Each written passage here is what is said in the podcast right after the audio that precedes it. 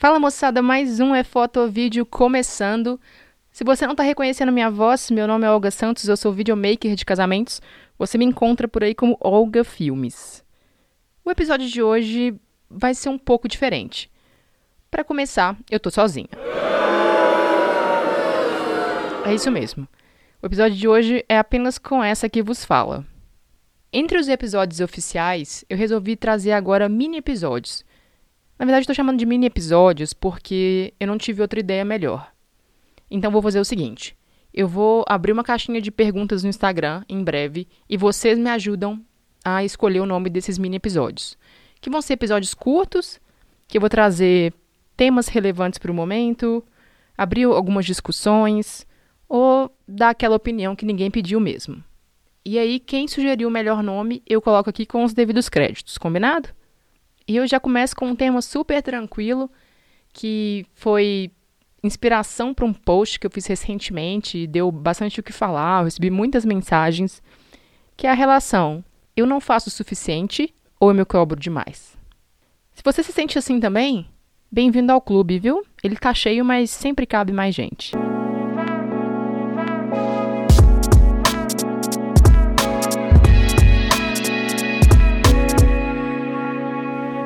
É que a quarentena meio que potencializou essa sensação. Ficou todo mundo fechado dentro de casa. Na verdade, quem pôde, né, gente? Vamos reconhecer que ter a opção de ficar em casa é sempre um privilégio. Mas aí a gente foi sugado pelas telas, a gente passou a consumir muito mais rede social, enfim. E você entra no Instagram e vê lá que fulano já voltou a fazer casamento. Que ciclano fez um editorial, fez dois, fez três. Fez editorial no topo da montanha, na floresta encantada, no fundo do mar. Aquele seu amigo virou Masterchef. Aquela colega da faculdade posta time-lapse do treino dela todo dia. Centenas de pessoas estão aí se arriscando no tie-dye. E enquanto isso, você continua ali rodando Instagram. E aí vem aquele sentimento de culpa. O que, que eu estou fazendo com a minha vida? Por que, que eu não aproveitei a quarentena para emagrecer? Por que, que eu não fiz mais cursos? Por que, que eu não tive uma grande ideia para reinventar o meu negócio? Mas você já parou para pensar que quando é com os outros, se, sei lá, um amigo seu chega para você e fala assim: Nossa, eu não fiz nada, nossa, eu não valho nada, eu sou um bosta, não sei o quê. Você vai ser o primeiro a falar assim: Calma, não se cobra tanto. Não se preocupa com isso. Vai ficar tudo bem. Então, por que, que com a gente o buraco é bem mais embaixo? Por que, que a gente não consegue ter essa mesma compaixão quando se trata do nosso sentimento disso. É muito louco, né? Bom, para começar, o nosso cérebro ele tem uma predisposição a perceber mais e a lembrar mais do erro, da falha. Isso vem lá de trás, né? Lá no início da, da civilização, o homem tinha que perceber, olha, esse bicho é perigoso, olha, não encosta nessa planta. Então, o, o erro, né, a falha ali, simbolizava o perigo, então era uma questão de sobrevivência. E aí o cérebro ia registrando mais essas coisas ruins, entre aspas. Outro fator que também potencializa isso é o nosso passado, né? A forma como a gente foi criado, as situações que a gente viveu. Sei lá, se você nasceu numa família com muita cobrança, de repente seus irmãos foram pessoas que conquistaram muitas coisas e essa marimba aí sobrou para você. Ou então você sofreu muito bullying na escola, ou você teve um chefe super carrasco. E esses traumas fazem as coisas parecer que são culpa nossa. Né? Ah, eu que não fiz suficiente. Eu que poderia ter feito mais bem feito esse trabalho. Nada do que a gente faz tá bom. Mas, mas peraí, vamos analisar então o outro lado da moeda aqui. Se cobrar é sempre uma coisa ruim? Não. Se cobrar, faz a gente evoluir também. A gente tentar ser pessoas melhores. Sei lá, eu me cobro de tentar ver mais a minha avó, porque eu sei que isso vai fazer ela feliz. Então, é, é uma coisa, é uma cobrança que só tem consequência boa. Porém, e aqui a coisa fica complexa. A gente tem que entender as motivações da nossa cobrança. Então, por exemplo, você está se cobrando que você não fez nenhum editorial na quarentena. Vamos colocar aí dentro do universo de fotógrafo e videomaker de casamento. Tá, mas você quer fazer um editorial porque você tem uma grande ideia na sua cabeça, um conceito que você quer colocar para fora, que vem para somar, ou você quer fazer editorial porque todo mundo tá fazendo e você não? Tá vendo como que muda um pouco a forma como a gente olha a coisa? Esses dias eu confesso que eu estava assistindo o documentário da Taylor Swift, por favor, não me julguem. Eu não sou fã da Taylor Swift. Também não tem nada contra, né? Eu, vamos, a verdade é que eu tirei o siso e fiquei uns dias de molho e eu tô bem nessa vibe do documentário. Talvez isso explique também porque que eu vi o da Lady Gaga e do Blackpink. Mas enfim, eu acabei de perceber que o que eu vou falar aqui vai ser um spoiler. Eu não sei se você vai querer ver o documentário da Taylor Swift. E documentário nem sempre é bem um spoiler, né? Porque o documentário meio que já explora é, fatos públicos da vida da pessoa. Mas, enfim. Se você ainda tiver pretensão de assistir o documentário da Taylor Swift, talvez seja melhor você dar um pause nesse episódio e passa amanhã. Bom, a história é a seguinte: a Taylor Swift, ela teve uma carreira, tem, né? Uma carreira meteórica. Ela foi daquelas crianças que participavam daqueles concursos, tipo, com 12 anos, ela lá com o violão dela, compondo as próprias músicas, imagina isso. Então ela sempre teve o sonho de viver da música, de ser bem sucedida com isso, e aconteceu. Tipo, a menina com 17, 18 anos estava fazendo turnê nos Estados Unidos inteiro, ganhando Grammy, ganhando tudo quanto é prêmio.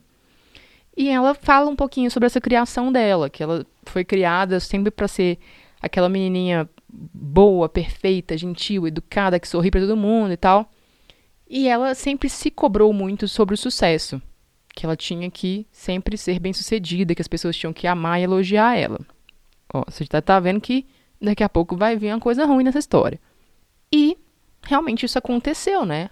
Ela teve essa, esse sucesso estrondoso, conquistou milhares, depois milhões de fãs, tudo foi dando muito certo, muito rápido, o que é um pouco perigoso, porque quando a gente é muito novo e alcança esse nível de visibilidade, isso pode dar uma sambada na cabeça da gente, né? A gente vê isso muito no universo do, do futebol, por exemplo. É claro que varia de pessoa para pessoa, tá?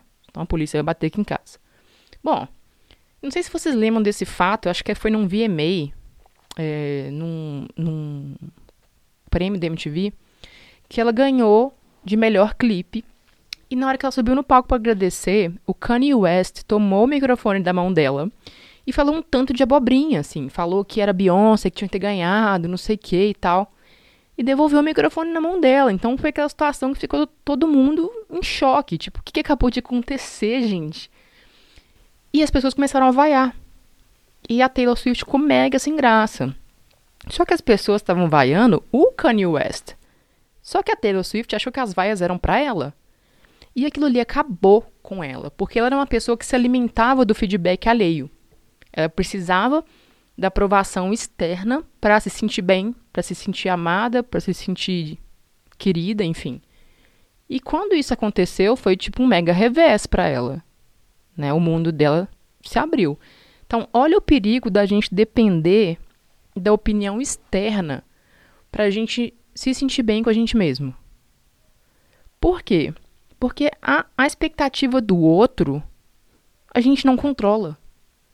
A gente não tem como agradar 100% as pessoas, porque a gente não é essas pessoas. E a expectativa do outro diz muito mais sobre ele do que sobre mim. E aí, quando a gente deposita a nossa felicidade, a nossa aceitação em fatores externos, elas vão ficar lá. E aí as pessoas vão ter total controle sobre o que a gente sente. Tá sentindo o perigo que tá rolando aqui? E numa era de Instagram, isso acontece cada vez mais. Né? As pessoas postam alguma coisa, se não deu X número de likes, ah, meu post não vale nada, meu conteúdo não vale nada, vou pagar porque não deu engajamento. Olha que loucura, a gente está dependendo de números para se sentir validado. E quais são alguns desses sintomas de uma autocobrança exagerada? A gente não saber lidar com erros, pequenas coisas, pequenas falhas, às vezes uma coisa errada que você falou para alguém te persegue durante muito tempo. É tipo meme, né? tipo aqueles memes, né? Você acorda no meio da madrugada pensando naquele, naquela gafe que você cometeu na sétima série. Né? Aquilo ali te persegue pro resto da vida, assim. E outro sintoma também é querer ter o controle de tudo. Porque só assim a gente acha que vai se sentir seguro. Mas olha que loucura isso, porque a gente não. A gente literalmente não consegue ter o controle de tudo. Às vezes sua saúde tá boa, sua casa tá linda, tá limpa, você tá comendo bem, você tá se exercitando, e aí alguma pessoa da sua família adoece. E aí batem no seu carro. E aí dá um problema no encanamento da sua casa. Não tinha nem como você prever isso. Não, e não tem como você controlar. Então, é, essa autocobrança vem com essas consequências. Primeiro, ansiedade. A gente quer fazer tudo, de tudo muito, e precisa fazer isso, precisa fazer aquilo, então a nossa mente fica igual um monte de aba do navegador aberta, né? Tipo, como se fosse o Google Chrome ali. Tem mil abas abertas, está tocando uma música, você não sabe de onde. Então fica essa confusão mental que você não consegue, às vezes, focar numa tarefa e completar ela. Você fica com várias tarefas inacabadas. Porque você sente essa pressão por produzir, ainda mais nós, né, fotógrafos e videomakers. E, e ao querer fazer tudo, vem a autossabotagem. Que ao mesmo tempo nada tá bom. Você termina um trabalho, você questiona esse trabalho.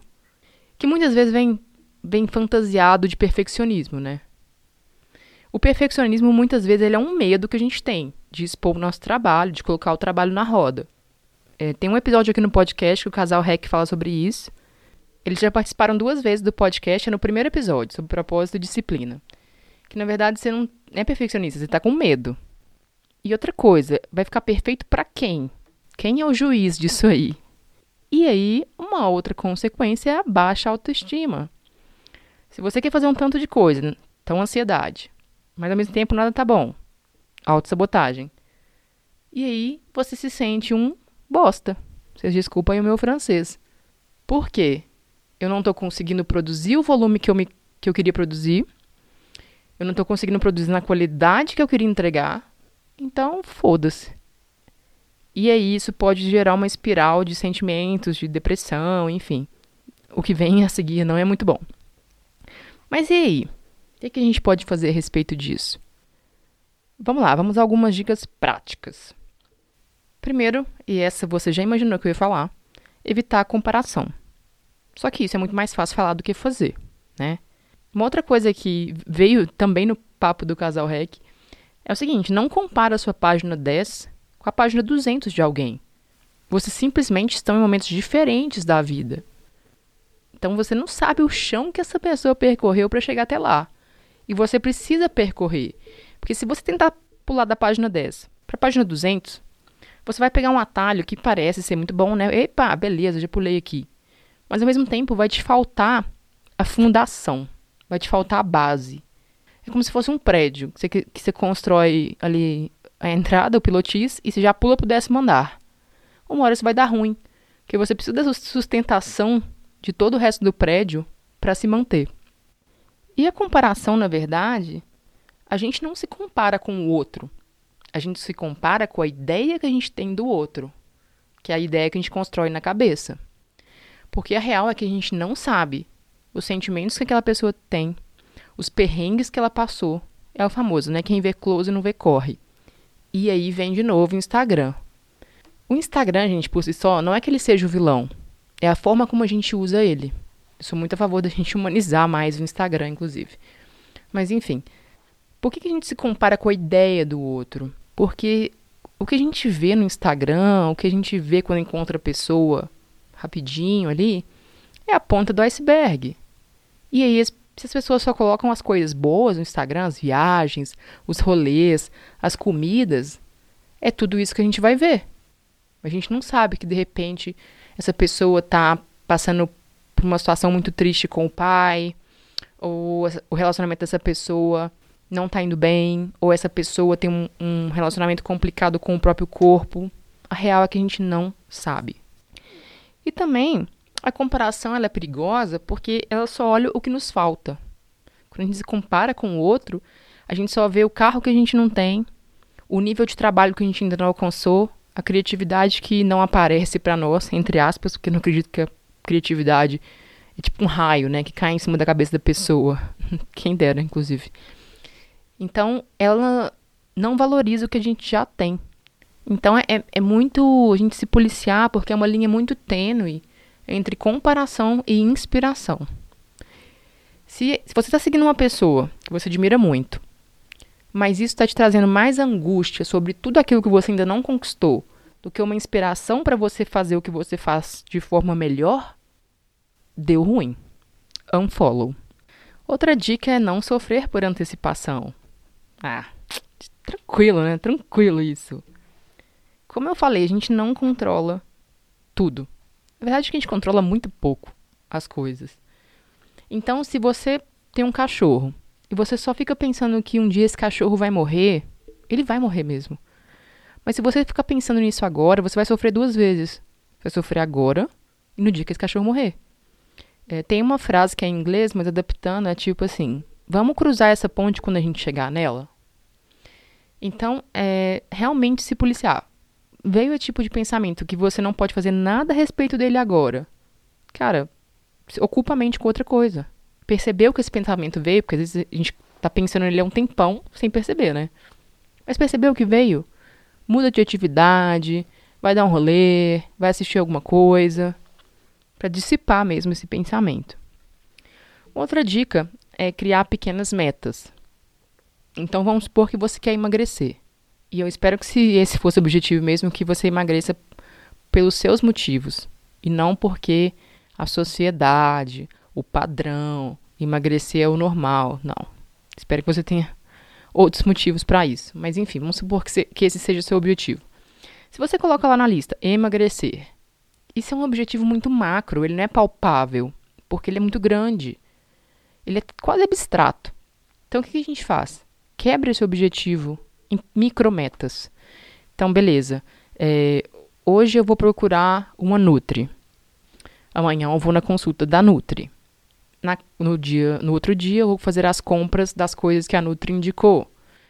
É, vou procurar uma atividade física que me agrada. Vou me matricular. Vou no primeiro dia. Vou no segundo dia.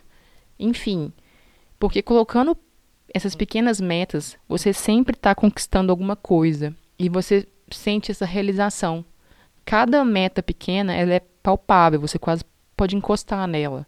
São coisas possíveis. Coloca uma por dia ali, uma a cada dois dias, enfim, o que fizer sentido dentro do seu planejamento, óbvio, né? Porque a meta grande, emagrecer, aprender inglês, me tornar referência na minha área. Cara, isso é lá na frente. Como que você pode quebrar isso em pequenas metas? Outra coisa é aceitar os elogios, aprender a aceitar os elogios. Eu tenho PhD nisso, tá, gente? Do tipo, a pessoa fala assim: ah, você tá tão bonita hoje. E você fala, sério? Não, nem lavei o cabelo. Ou então a pessoa fala assim, é, nossa, esse vídeo de casamento ficou muito massa, parabéns. E você fala, não, porque esse casal que era tudo. Sabe, a gente menospreza as nossas vitórias, a gente simplesmente não aceita. Então, eu digo, aceite. Saiba que você é digno daquela admiração. Então, Internalize isso. Não é fácil, eu sei. E por fim, a minha última dica é o seguinte: se pergunte para que essa cobrança ou para quem essa cobrança. Às vezes a gente tem essa impressão de que as pessoas estão ali é, só esperando o nosso fracasso ou o nosso sucesso, que as pessoas estão de olho na nossa vida e tal. Pode até ser que algumas pessoas estejam, né, entrando no nosso Instagram todo dia para ver como é que a gente tá, não sei. Não sei também quão famoso você é. Mas a verdade é que muitas vezes isso tá mais na nossa cabeça, assim. A maioria das vezes a galera não tá nem aí. A galera tá cagando e andando, assim. Se você não posta há cinco dias, sabe? A última vez que eu conferi, essas pessoas não pagavam os nossos boletos. Se elas estiverem pagando, aí a gente muda um pouco a história aqui, viu? Mas se você não deve nada a essas pessoas, por que, você está tão preocupado com a opinião delas? E como eu falei, a gente nunca, nunca vai agradar todas as pessoas. Outra frase maravilhosa em inglês, né? Haters gonna hate. Tipo, odiadores odiarão. Tem gente que tem ranço da gente de graça. E aí, você pode ganhar o prêmio Nobel, que essa pessoa vai continuar te criticando. E mais uma vez, isso me diz muito mais sobre ela do que sobre você. Se essa pessoa todo dia tá metendo pau em você, vai me preocupar mais o fato dela estar tá fazendo isso direto do que o conteúdo do que ela está falando. Fala assim, cara, você tá com algum problema. Então, se pergunte, você está se cobrando porque você está se comparando com os outros e achando que eles estão se comparando com você? Ou que você deve algo a alguém, ou também você está usando essa cobrança, querendo produzir demais e sempre preenchendo esse tempo seu para mascarar uma outra treta que está rolando aí dentro. Algum problema real que você não quer lidar com ele. E aí você coloca mil tarefas no seu dia para não sobrar tempo para nem pensar nesse problema. Carapuça serviu aí? Me conta. Então, se você tá nessa de, de se cobrar porque tá todo mundo fazendo, qualquer coisa assim, cara, se permita. A real é que ninguém tá bem nesse rolê. Às vezes você não fez um editorial no fundo do mar, mas você deu tempo pro seu corpo descansar. Você colocou as séries em dia. Você fez comidas gostosas para se alimentar. Você finalmente dormiu, sabe? A gente tem que aprender a valorizar as pequenas conquistas, mesmo que elas não sejam de trabalho, sabe? Não sejam grandes transformações. Não. Às vezes você fez algumas coisas legais que você mesmo não está reconhecendo. Então, o meu convite é que você olhe com mais carinho para você mesmo, para as coisas que você tem feito. E não se preocupa com os outros, não. Cada um está fazendo o que pode. A gente não sabe o que cada um está passando no fundo e no fundo. Então, sim, você pode parar. Na verdade, você pode fazer o que você quiser, desde que isso faça sentido para você. Combinado?